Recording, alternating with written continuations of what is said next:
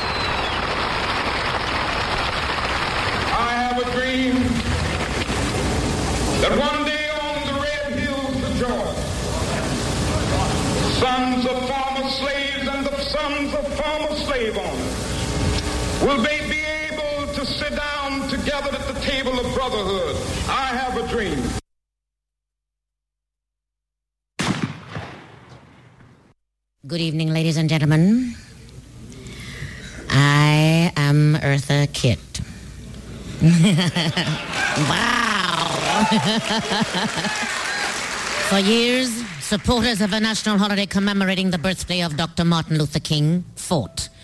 We fought those who wanted to call him a communist. We fought a hostile administration who wanted to demean and again subjugate him and us to a level of mediocrity. Not since Dr. King's command to us to come to the United States Capitol in 1963 was there such an outpouring at the Lincoln Monument. On January 15, 1981, in excess of 100,000 marchers converged on Washington, D.C. to rally for a national holiday for Dr. King. There were legislators, there were entertainers, there were civil rights activists, and those from all walks of life who knew of this man's vision. But in the end, the truth prevailed. And on November 12, 1983, the bill honoring Dr. King was signed, establishing the third Monday in January as his holiday. With all of this activity, it is no wonder that many of our foremothers and forefathers would concur with God bless the child who's got his own.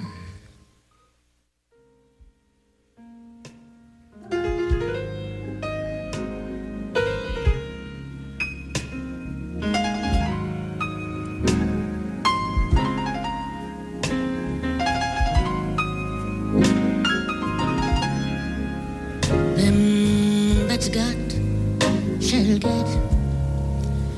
them that's shall lose. So the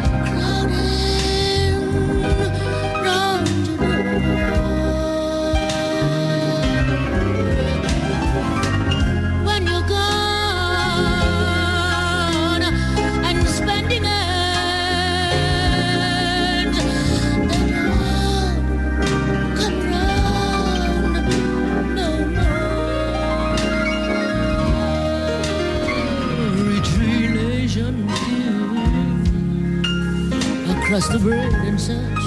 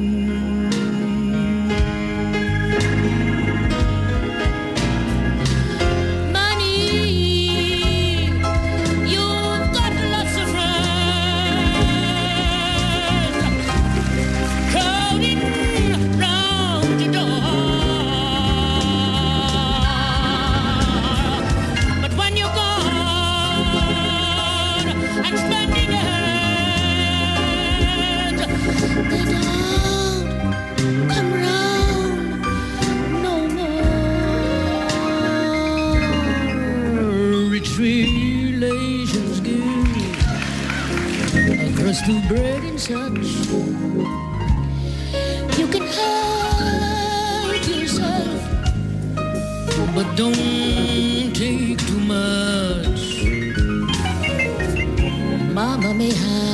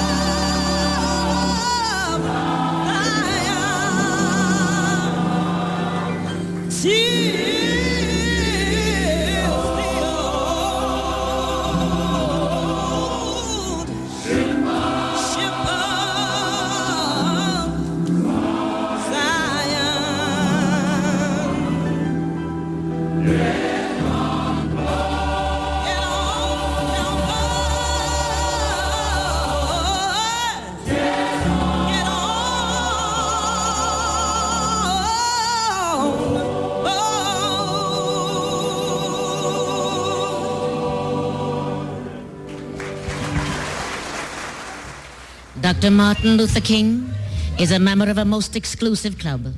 He is the only other American to be honored with a national holiday other than George Washington. Because of Dr. King and the civil rights movement, Jim Crow signs disappeared. The politics of America blackened and browned, and the student and women's movement flourished. King has given us the vessel of non-violence.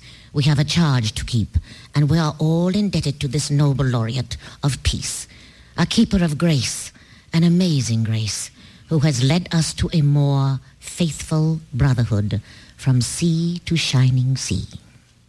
Oh, beautiful for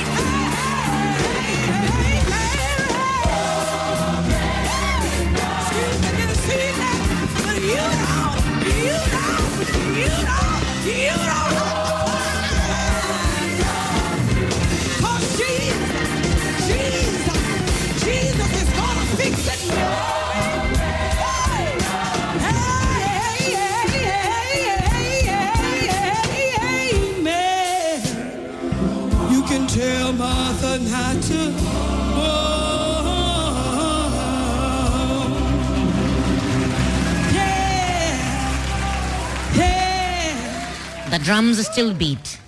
They beat for Martin, they beat for Mahatma. They must beat for you. One of King's most oft-quoted beliefs was, a man who won't die for something is not fit to live. King believed that living was a part of dying if change was to occur. From his beginning, Martin saw the mountaintop, but he persisted under these kind of conditions more than 30 years ago. In 1956, he was arrested for driving 30 miles per hour in a 25 mile per hour zone in Montgomery. Although that was his first arrest, many more days behind bars were to come. On January 30th of that same year, his unoccupied Montgomery home was bombed. On February 21st, he was indicted in the Montgomery bus boycott. In 1957, a bomb was found on King's front porch. On September 3, 1958, King again was arrested. This time the charge was loitering near the Montgomery Recorder's Court. Seventeen days later, he was stabbed while autographing his first published book in Harlem. In 1960, February 17th, an arrest warrant was issued questioning the accuracy of his 1956 and 1958 Alabama state taxes. While in Atlanta on October 19th, he was arrested on charges of violating the state's trespasses law. Two days later, additional charges of violating a probated sentence in a traffic case were added. King was detained at the DeKalb County Jail and transferred to Reidsville State Prison. On December 16, 1961, he was arrested on charges of parading without a permit and obstructing the sidewalk. In 1962, July 27th, at an Albany City Hall prayer vigil, he was arrested on charges of disorderly conduct, obstructing the sidewalk, and failure to obey a police officer. On June 11, 1964, Dr. King was charged with violating Florida's unwanted guest law. In 1967, contempt of court convictions were upheld by the United States Supreme Court for King's involvement in the 1963 marches in Birmingham. On April 4, 1968, as Dr. King stood on the balcony of the Lorraine Motel in Memphis, Tennessee, he was shot in the neck. He died at St. Joseph's Hospital. Realizing the ruggedness of the crosses he chose to bear, he once said, only when it is dark enough can you see the stars? King continued by saying that true peace is not merely the absence of some negative force confusion, tension, war, but the presence of some positive force, justice, goodwill, brotherhood.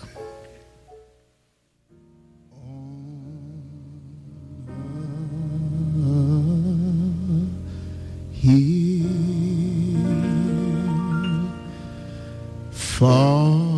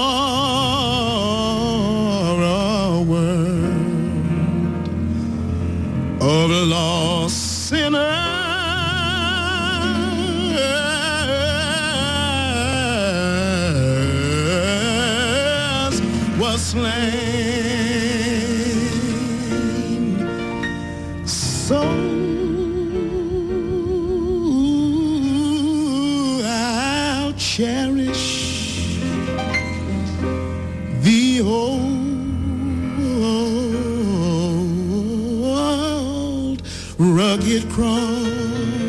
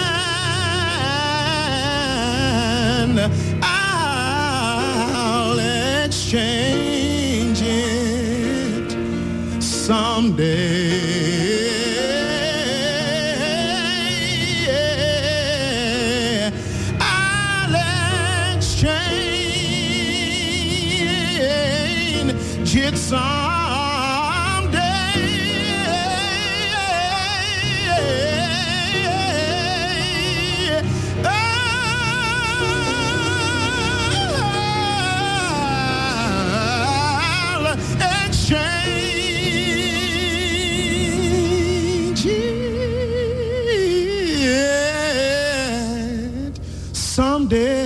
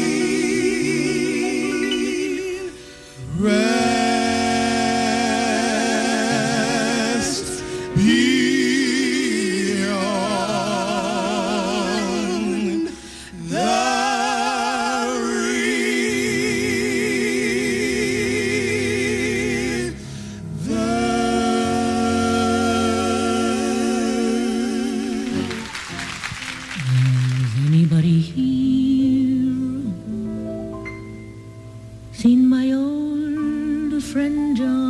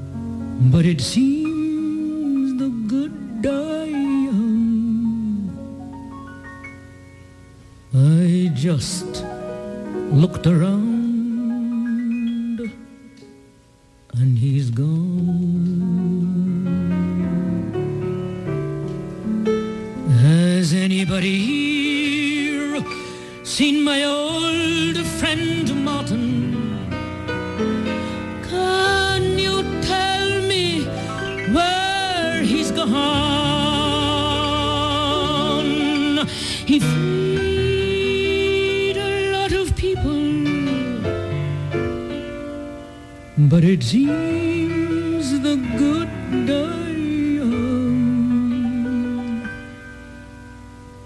I just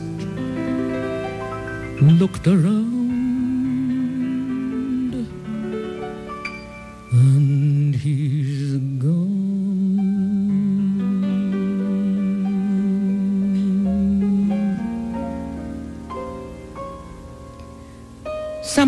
chosen another way, and some the way that has been chosen for them to get equality.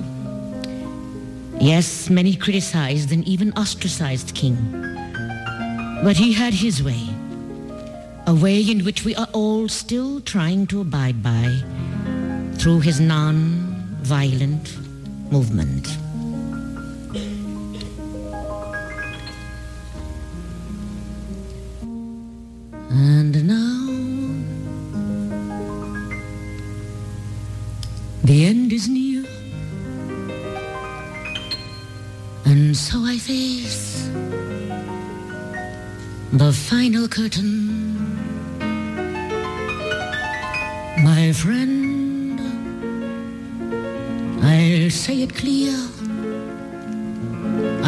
my case, of which I'm certain. I've lived a life that's full. I've traveled each and every highway and more, much more than that. great.